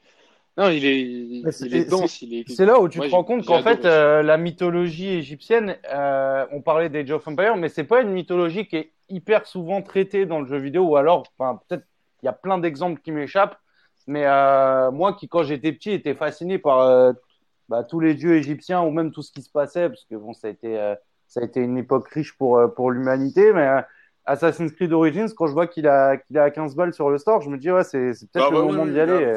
Là, 15 euros, plus, c'est, franchement donné. Et, euh, et ouais, en plus de, de se faire vraiment une idée de comment ça pouvait être l'Égypte à l'époque, parce que je sais qu'Assassin's Creed, c'est un. En fait, j'avais un pote qui bossait chez Ubisoft et euh, ils essayaient de, de, comprendre pourquoi les gens jouaient à Assassin's Creed. Donc, tu as toujours des profils de, de, de gamers type euh, le mec qui fait les missions principales, il veut juste avoir le cheminement de l'histoire. Le mec qui veut tout faire, tout ramasser et tout. Et en fait, plus Assassin's Creed a évolué, plus il y a des profils de joueurs qui faisaient, euh, qui jouaient, mais juste pour se balader en fait. Genre, je sais pas c'est lequel où t'as un, as un bateau, je crois que ça doit être Black Flag ou quelque chose comme ça. Mais t'as des mecs, ils, ils, examinaient les données, les mecs allumaient le jeu et éteignaient le jeu, ils ont, ils ont fait que du bateau. Genre, ils jouaient à ça que pour faire du bateau. Et en fait, t'as as vraiment, euh, je pense, des mecs, et c'est ce qu'Assassin's Creed donne comme possibilité, c'est de revenir dans le passé, de pouvoir se dire, tiens, vas-y, je vais me balader dans une ville à telle époque, à quoi ça ressemblait, comment ça se passait autour. Et je trouve ça vraiment cool d'être revenu encore plus en arrière jusqu'à ben, jusqu'à l'archéologie, enfin, jusqu'à le, l'époque égyptienne. Et, euh, et, en tout cas, ouais, je pense que je vais me pencher dessus d'ici peu. Il y a... C'est vrai ce que tu dis, euh, ce que tu dis par rapport à Ubisoft. C'était d'ailleurs euh, le, on va dire le, le, gros argument commercial, mais pas que, du lancement de la série Assassin's Creed, puisqu'on s'en souvient des reportages où tu voyais les mecs qui avaient fait au maximum du maximum pour modéliser. je crois que le premier c'était en Syrie euh, pour modéliser vraiment les, les villages au, du plus réaliste possible, quoi, de la façon la plus réaliste possible. Donc beaucoup de spécialistes d'histoire avaient, euh, avaient euh, fait énormément d'éloges ah, sur ouais, Excusez-moi, j'ai coupé, mais je voulais juste ajouter en fait, c'est un jeu. Si on n'est pas spécialement, on va dire, assidu en cours d'histoire, etc., moi, c'est un jeu que je recommande euh, au, euh, on va dire. Euh, Attention, c'est moi. Moi, c'est un jeu que je recommande vraiment aux, 15-20 ans, voire même si ce n'est, ouais, plutôt entre 12 et 20 ans, pour qu'ils s'intéressent réellement, voilà, à certaines histoires, comme avec le Odyssée et, la mythologie grecque, le, le Origins avec la mythologie, la mythologie égyptienne, et même les anciens. Euh, par exemple, je crois que c'était le 3, il y avait, c'était quoi C'était la guerre de sécession, ouais, c'était euh, la guerre de sécession. Le 2, c'était pendant la Renaissance italienne. Ouais. Euh, pas, pas, la guerre de, pas, pas, la guerre de sécession, eh la guerre d'indépendance. Ouais, avec George Washington. merci de, de, me, comment dire, de me corriger là-dessus. Et puis il y avait le 2 aussi avec ben, la Renaissance italienne. Et puis je crois qu'il y a même Léonard de Vinci hein, dans, dans le 2. Ah oui, quel, quel, moment, quel moment quand il arrive, Leonardo, tu te dis ah ouais. Ouais, ça me, ça c'est des, ouais, ça, ça, fait, ça fait effet Madeleine de Proust là chez moi. Ah, mais je suis grave d'accord avec toi. Le fait de retrouver des personnages dont tu as entendu parler en cours d'histoire ou euh, dans une série et te dire, ah putain, je suis au cœur de leur aventure, en fait, c'est assez ouf. Euh, mais ça, c'est clairement. Euh, c'est clairement. Non, mais enfin, c'est, je trouve ça. Et, le, et je trouve que la plupart des, des jeux qui font le pari d'aller sur un truc qui va mêler fiction et aussi fait historique et tout, c'est souvent assez réussi. Parce que Ouais, mais parce que tu as ces points, en fait, as ces points d'accroche, tu vois. Tu t'es dit, ah ouais, mais Poséidon, j'en ai entendu parler euh, plein de fois, euh, Zeus, machin et tout, je l'ai vu dans Hercule, dans Disney. Et eh ben là, je vais leur péter la gueule. Enfin, tu vois, il y, a tellement de trucs. Euh... c'est bien d'avoir un, un, une entité, on va dire, connue qui peut être dans des films, dans des séries, dans des livres, dans des mangas et tout, et te dire, bah là, je vais jouer, je vais être dans cet univers-là. Peut-être qu'on sera amis, peut-être qu'on ne le sera pas, j'attends de voir. Et euh, ça, ça tient vraiment, vraiment en haleine. Et c'est pour ça que je disais, ouais, quand tu tombes sur Léonard de Vinci dans, euh, dans Assassin's Creed 2, tu dis, ah ouais, putain, je suis vraiment au cœur de cette époque-là. Tu regardes, tu as aussi les, les, les, espèces de petites énigmes où tu dois reconstituer des œuvres d'art et tout. Enfin, et finalement, en termes de culture, je pense que, bon, on associe souvent le jeu, ouais, ça t'abrutit et tout.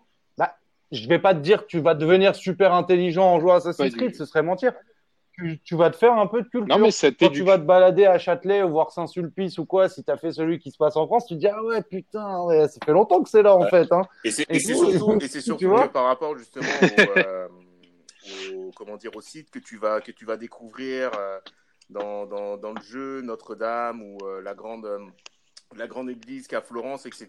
Je me rappelle que lorsqu'on mettait sur Start, on appuyait sur Start, tu avais un grand résumé en fait de l'histoire de, de l'édifice. Et ça, je me, me compte même plus le nombre d'heures où j'ai lancé le jeu et je passais en fait mon temps à calir en fait les, euh, ce genre de, de, documentation. C'est pour ça que je dis, voilà, si on n'est pas spécialement assidu en cours, etc., ça c'est le type de jeu qui va vous, euh, voilà, qui, qui va vous, euh, vous donner une bonne culture générale. Ouais, et puis c'est pas c'est pas un hasard aussi si, si ces jeux-là si ces jeux-là fonctionnent auprès du grand public. On en a oublié un aussi dans le même genre, c'est Uncharted. Personnage réel, fiction Et, et personnage, euh, personnage d'histoire réelle, euh, trésor réel. Donc c'est une autre forme de culture, mais tu as aussi cette forme-là présente où tu vas peut-être aussi, certains jeux te donnent envie de te pousser aussi en dehors du jeu à, à en vouloir, à, vouloir en savoir un peu plus. Pardon, je bégaye. Un, un, grand, un grand hommage à, on va dire, peut-être la, culture euh, pop euh, au sens global, avec euh, à la fois Indiana Jones, Lara Croft. Enfin voilà, c'est c'est même un peu de, de 24 heures chrono, je, je, trouve, dans la façon dont les, récits sont construits. Mais oui, Uncharted, évidemment, que ce soit la première trilogie, le 4 qui est sorti, même Lost Legacy l'histoire des, des, des, des, deux femmes. Euh, oui, euh, Uncharted, pareil, ça reste un vrai monument euh, du jeu vidéo avec bah, à la fois des scènes, on va dire mythiques, comme celle dans le 2 avec le, train. Enfin voilà, plein de possibilités infinies, un gros personnage charismatique, avec aussi des personnages secondaires, voilà, qu'on apprécie. Donc pareil, je l'avais pas fait à l'époque sur PS3, j'ai tout redécouvert, j'ai enchaîné les trois sur PS4 bah, j'avais adoré au point de, me pencher sur le 4. Et pareil, euh, belle conclusion pour la saga, à voir ce qu'ils vont en faire pour, euh, pour la suite. Un peu, un peu court. Je l'ai trouvé un peu court le 4, mais par contre, il est, euh, je l'ai vraiment kiffé. Effectivement. De toute façon, les jeux Naughty Dog, ça, ça, reste ils ont pas marque de favori. Ils n'ont pas fait beaucoup de merde hein, dans leur vie. Mm. je sais pas s'ils en ont fait d'ailleurs de la merde. Ils, ont ont lancé Crash, ils ont lancé Jack and Daxter, je crois. Euh, The Last of Us, ça fait quand même beaucoup, euh, ça fait quand même beaucoup de, jeux devenus euh, légendaires quand même pour un studio. ça me permet de, conclure cette émission avec peut-être vos franchises préférées.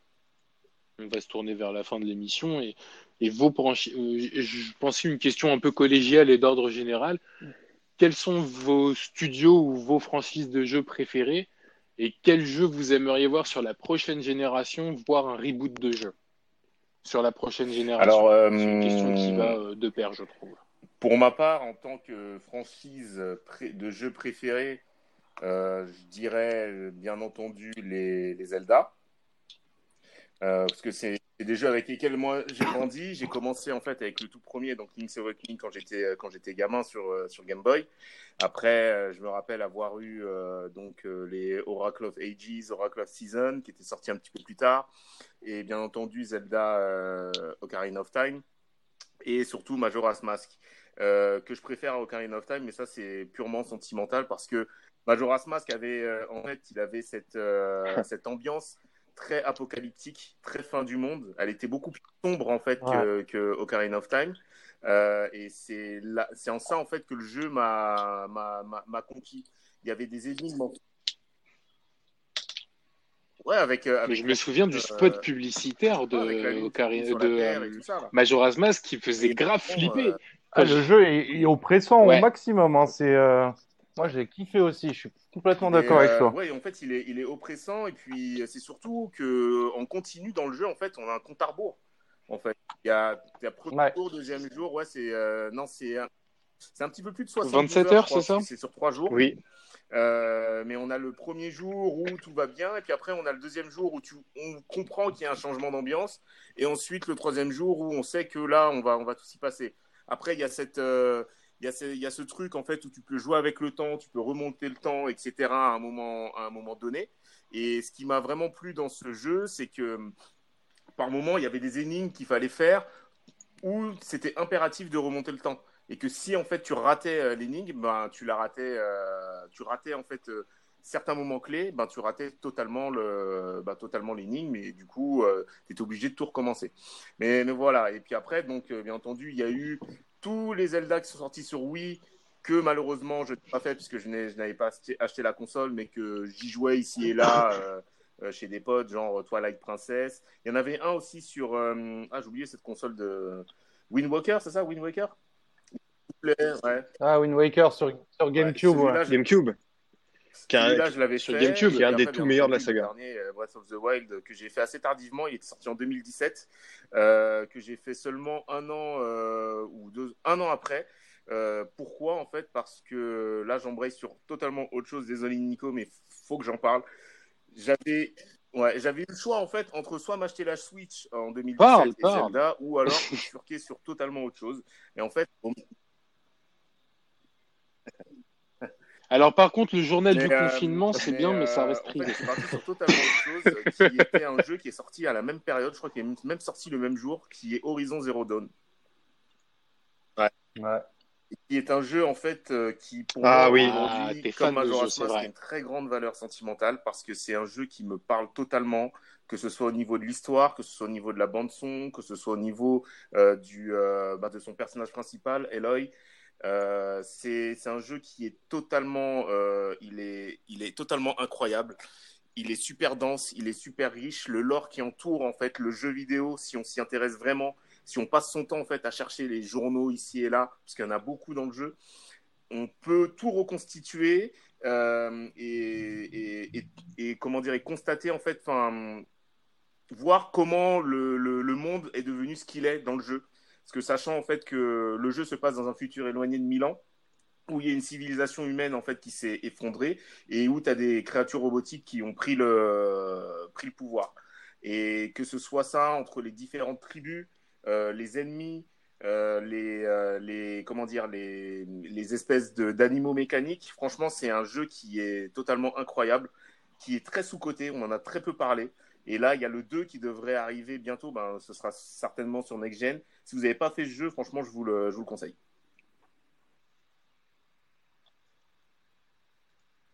Moi, j'ai toujours eu un problème parce que j'ai trouvé l'héroïne pas. pas bah, en fait, il y, a eu, y a, ça m'a pas donné envie de. Ces, points négatifs euh, ressortir, mais plus tu joues avec elle, plus tu t'attaches à elle.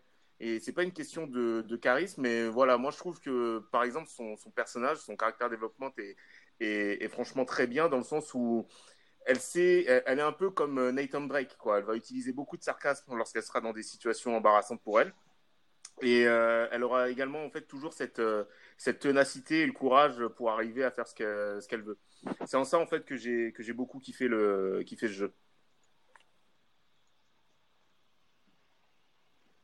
Moi, moi je n'avais pas accroché ce jeu, euh, c'est juste l'univers en fait qui me parlait pas. Mais c'est vrai que je me faisais la réflexion en y jouant que c'est un, un super jeu. Moi qui suis plus euh, quête qui attache, euh, qui m'accroche moins facilement au scénario. Ce que j'avais vraiment kiffé, c'est le système de combat, parce qu'il me semble que tu as une lance ou un bâton, si je dis pas de conneries, euh, qui sont vachement dynamiques et, euh, et pour le coup, qui sont quand même assez challengeants, parce que même des ennemis euh, pas ultra pas ultra forts peuvent te poser quelques soucis. Tu as des approches un peu d'infiltration que, que j'avais bien aimé aussi, mais c'est vraiment juste l'univers auquel j'étais mm. un petit peu un petit peu hermétique. Mais c'est vrai que la façon dont tu jouais, la fluidité, euh, j'avais et puis même tu pouvais évoluer, tu avais pas mal d'équipements ou de compétences qui évoluaient. J'avais trouvé ça vraiment cool.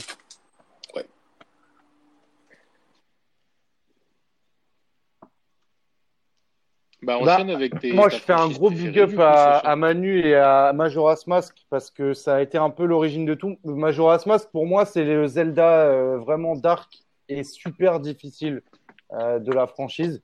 Ocarina of Time, c'est la base pour tout le monde, mais je pense que quasi tout le monde l'a fini. Franchement, Majora's Mask, je l'ai pas, je l'ai pas fini, puisque comme tu l'as dit, le jeu, euh, tu, à un moment, il va te dire, ouais, au deuxième jour, le facteur passe à 15 heures là, tu le loupes, tu recommences T'es un peu deg, tu vois.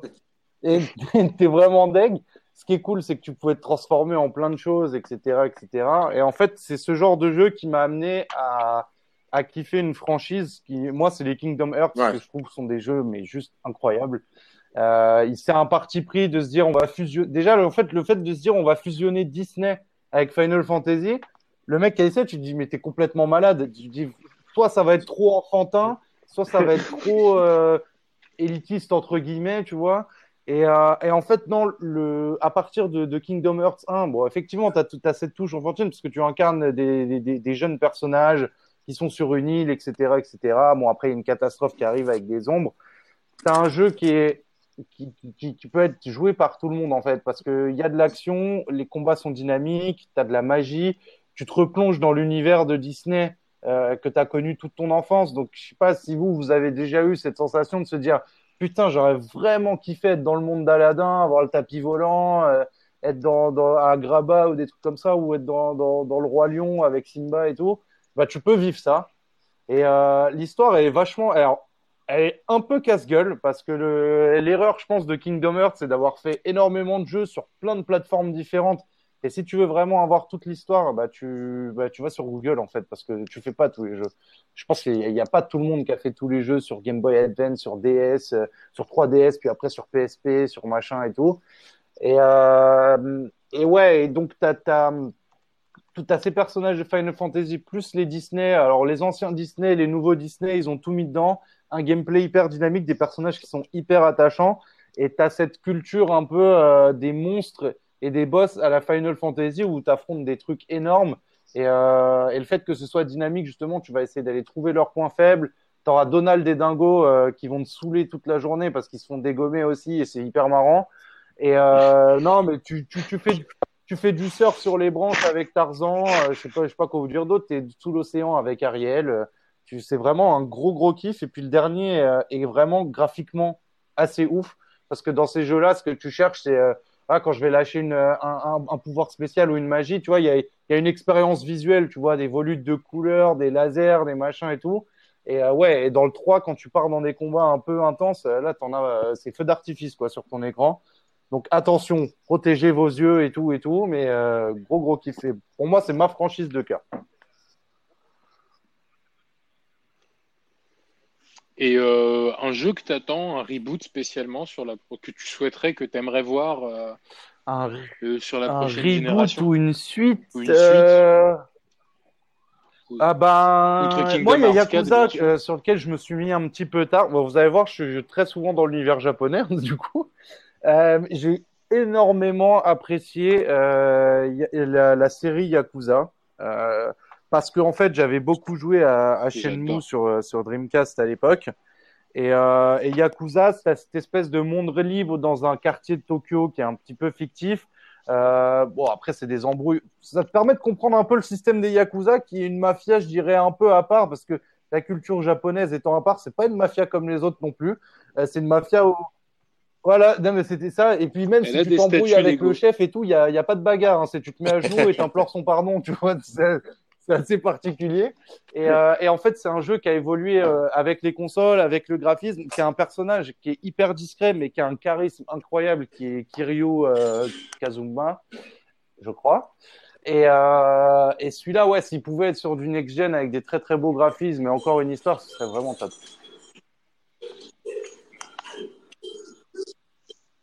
Moi, j'adore Yakuza, effectivement aussi. Bah, j'avais été amené à Yakuza via Shenmue, en fait. Euh, j'ai beaucoup adoré Shenmue.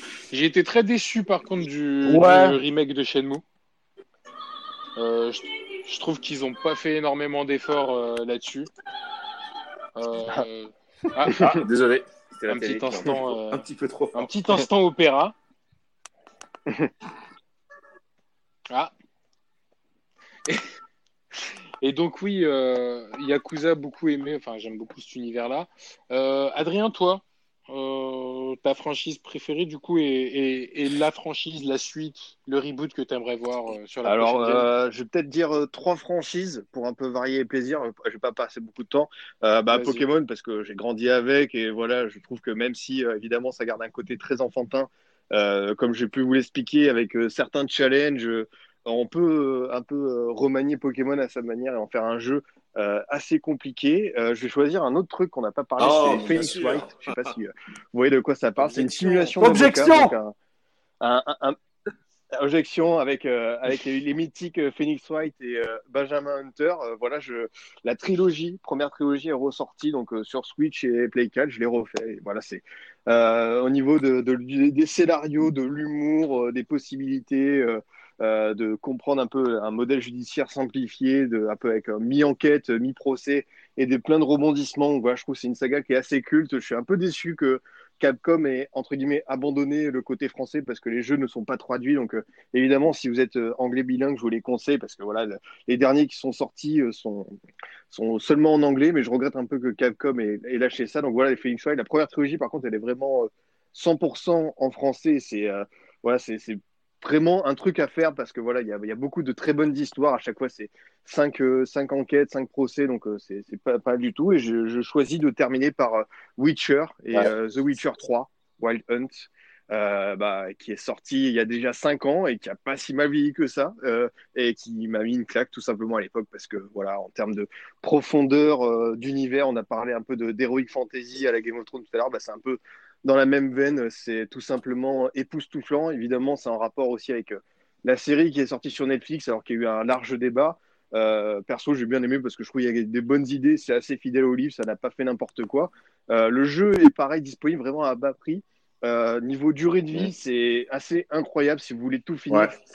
C'est plus de 150 heures avec les DLC. Enfin, chaque, DLC, c'est un nouveau jeu à part. Pour vous dire, enfin, un DLC, c'est D'ailleurs, la durée de vie d'un Uncharted, et, enfin, ils sont super univers, ils sont super bien parce qu'il y en a un qui se déroule dans, je m'en souviens plus le nom du royaume, mais un royaume viticole avec, voilà, merci beaucoup, avec euh, des super décors, euh, l'architecture du château par exemple est juste incroyable, dingue. Euh, pour ce qu'ils en ont fait. Donc voilà, Witcher 3, ça reste un gros plaisir. Ouais. C'est Blue Il à 9 balles, hein, Witcher 3 sur PS4.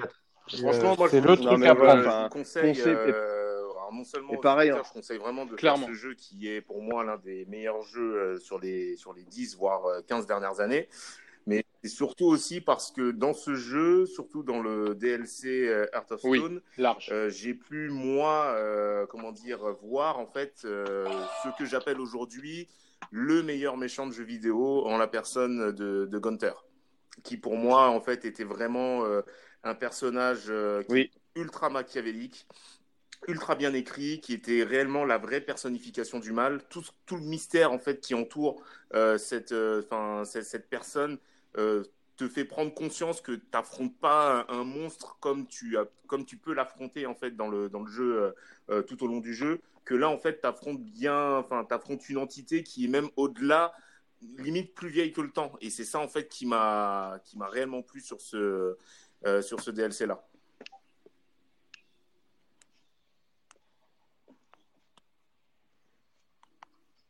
Ah, mais je suis totalement d'accord avec vous sur Witcher. Pour moi, c'est euh, un des meilleurs jeux de ces 15 dernières années. C'est sans conteste les deux meilleurs DLC, euh, ah, tout DLC confondus all C'est des projects, il n'y a même pas faute de la gueule des gens parce que quand tu dis DLC, tu dis ouais, ça va être 3-4 pauvres missions. Là, c'est vraiment un nouveau monde, un nouvel univers. Je sais pas combien de missions principales, les, contrats de monstres qui sont assez redoutables. Et voilà, enfin, encore une fois, Witcher 3, et pareil, j'insiste dessus, mais dans l'écriture, même des personnages secondaires, je pense à Alias Kier, euh, Yennefer, euh, ou encore euh, le, petit bâtard. Enfin, il y a, y, a, y, a des personnages. Enfin, c'est c'est très très intéressant. Les dialogues, évidemment, il y en a beaucoup, mais il faut surtout pas les abeilles parce que vous raterez beaucoup de, de finesse d'écriture et c'est vraiment top ce, Witcher 3. C'est des Project Red qui, qui est une, un des éditeurs qui se fout le moins de la gueule en fait de son public. Je me souviens en fait dans le coffret The Witcher 3, il y avait une lettre de remerciement euh, d'avoir acheté le jeu dans lequel il disait que toutes les extensions, toutes les mises à jour concernant euh, donc hors DLC, tout ça serait toujours gratuite et ils feraient en sorte de rajouter un maximum de choses, même si le jeu était euh, déjà assez long. Ils se sont clairement pas foutus de notre gueule et j'espère pour Cyberpunk, euh, bah, ça va être du... puisque c'est le même éditeur, ça va être d'autres volets aussi. Ce jeu, ce jeu là, je l'attends, mais sur du très très hmm beau.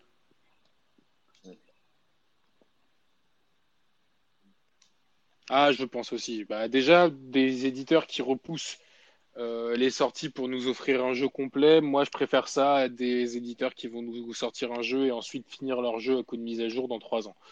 Je préfère vraiment voir des gens qui prennent leur temps de sortir un produit fini et qui va plaire au maximum de gens et répondre aux attentes.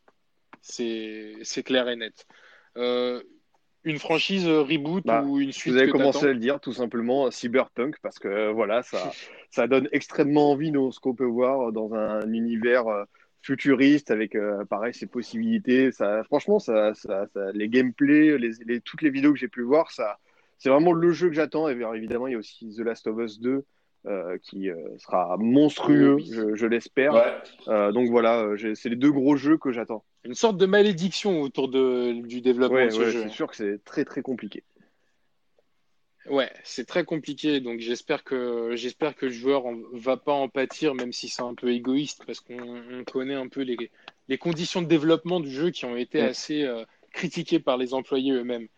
Donc euh, c'est un autre sujet qui mériterait d'ailleurs euh, une émission à part entière, tout ce qui monte dans le jeu vidéo, parce que c'est assez sport et assez compliqué. Il y a beaucoup de gens qui, qui se plaignent des conditions des salariés dans le monde du jeu vidéo. Néanmoins, nous on est joueurs et on attend vraiment de pouvoir déguster les, les, meilleurs jeux possibles. Moi, j'attends vraiment euh, pour la prochaine génération, donc tu l'as dit, c'est Cyberpunk. je pense qu'on est tous d'accord euh, de sur ce côté-là. J'attends aussi un reboot, enfin je rêve d'un reboot parce que je peux l'attendre longtemps, mais moi le reboot ah que je rêverais de voir, c'est Zone of the Enders. Euh, c'est voilà, c'est clairement un rêve un, rêve de voir, euh, de voir un reboot de cette série-là. Et forcément, bon, bah, j'ai parlé de Zoé. Moi, ma franchise préférée, c'est Metal Gear Solid. Je fais pas dans l'original. Euh, je précise hein, jusqu'au 4. Le 5, euh, pour moi, c'est un truc à part. c'est le jeu qui m'a qui m'a le plus fasciné, notamment le 2. Alors, je sais qu'il y a beaucoup de gens qui préfèrent le, le 3. Euh, qui est exceptionnel aussi, mais qui est dans une autre époque. Moi, le 2 m'a littéralement rendu fou. Euh, c'est pour moi le jeu le plus parfait euh, auquel j'ai pu jouer. avec voilà, c'est, tu parlais des méchants charismatiques. C'est un des rares jeux où tu t'attaches au fait aux, villains et où tu les trouves stylés, tout simplement. Vamp en fait partie, Liquid en fait partie. Sniper Wolf, elle fait une apparition de 10 minutes dans un jeu. Euh, c'est un des personnages les plus emblématiques de la série. Euh, enfin bon, je ne vais, pas tous les, pas tous les citer. C'est un univers à part. J'ai refait MGS2 trois fois il y a deux semaines. Parce que je me suis lancé à une chasse. Je me suis relancé à une chasse au dog tag. Ah oui, pas mal. Donc voilà, j'ai, euh, je me suis remis à le faire tout ça et maintenant je m'amuse à le faire en speedrun. C'est la série qui m'a le plus marqué. Et euh, j'espère pas de reboot là-dessus, sauf si Konami euh, relâche les droits à Kojima, ce dont je doute fort. Mais bon, ils ont réussi à niquer une franchise. Tant pis pour eux. Et tant pis pour nous. Messieurs, est-ce que vous avez quelque chose d'autre à rajouter sur cette première émission du Gamecast? Ah, Moi, je voulais balayer. Alors, très très très très rapidement euh, parce qu'en ce moment c'est le méga mars sur le PS Store un peu récapituler les jeux à choper pas trop trop cher. Euh, donc rapidement on a dit Assassin's Creed Origins à 15 balles. Il y a le Resident Evil 2 Deluxe Edition à 25 euros. Donc c'est le Resident Evil 2 qui a été fait en remake euh, graphisme next gen et gameplay next gen donc sera peut-être un peu plus facile d'accès que le, le 2 originel euh, bon, vous avez The Witcher à 9 balles aussi. Il y a des petits jeux marrants. Euh, Overcooked 2, par exemple, euh, qui est un jeu, euh, si vous êtes plusieurs à la maison, vous n'avez pas beaucoup de manettes et tout, qui est vachement fun. le but, c'est de faire euh, bon, de la cuisine, mais d'être organisé, qui fait les steaks, qui découpe, qui envoie, etc. Il y a Dead by Daylight aussi, qui est un, bon petit jeu, un petit peu en mode horreur à faire en coop, où en fait, c'est que vous, êtes avec, par exemple, trois potes. on va lâcher un tueur sur une map et à vous de coopérer pour survivre au tueur pendant un temps donné ou à vous évader du site. C'est un, jeu qui peut être assez sympa pour passer le temps. Vous avez tout ce qui est Bloodborne aussi qui doit être à peu près à, à 10-15 balles si vous voulez vous faire une première main sur les jeux un petit peu euh, typés Dark Souls. Bloodborne est un peu moins difficile que Dark Souls. Euh, vous avez tous les Assassin's Creed aussi et tout. Bah moi aussi, j'en ai pas beaucoup parlé, mais les Resident Evil, j'ai bien kiffé. Euh, je me suis mis grave tard à partir du 4 et euh, dans les jeux de zombies, vous avez donc les, tous les Resident Evil qui vont être dispo et un jeu de PS4 qui est assez sympa et qui est très vieux et très très cool à plusieurs, c'est Dying Light. Je sais pas si vous connaissez. Ouais. Il coûte 10 balles. C'est open world en fait sur des espèces de sur un espèce de quartier. Alors je sais pas si je peux dire favela ou autre, mais euh, dans lesquels en fait il y a des zombies. Et vous, vous êtes euh, en gros des, bon, on va dire des guerriers, mais qui savent faire un peu de parcours. Ça monte au, au mur, sur les toits, etc. Et dès que la nuit tombe, et eh ben c'est le bordel. Et donc vous pouvez être en open world avec des potes là-dessus, essayer de ramasser des armes et tout. J'ai bien bien kiffé. après, il n'y a pas, il a pas d'histoire ou quoi. C'est vraiment juste pour passer un bon petit moment. Et après, vous avez tout ce qui est Far Cry, Uncharted, un petit peu plus classique qui vont être autour de 10 euros. Et euh, essayez de voir aussi euh, sur deux jeux qui sont totalement différents, qui sont les deux Hitman 1 et 2. Donc le premier qui est sorti en 2016 et le deuxième qui est sorti euh, il y a en novembre 2018, qui sont des jeux relativement cool. Euh, donc jeu par, euh, par épisode où on peut refaire la même mission un nombre incalculable de fois et trouver des moyens, plusieurs moyens en fait pour tuer tuer ses cibles. C'est-à-dire que la mission, en fait, on peut la refaire euh, plusieurs fois et trouver toujours des manières différentes de tuer euh, les, cibles. Donc, soit en les faisant passer par, euh, en les tuant, en faisant passer ça pour un accident, ou alors en directement coup de snipe ou, ou des choses comme ça. Ce sont deux jeux qui sont réellement, sont un peu passés sous le radar, mais qui sont très bien.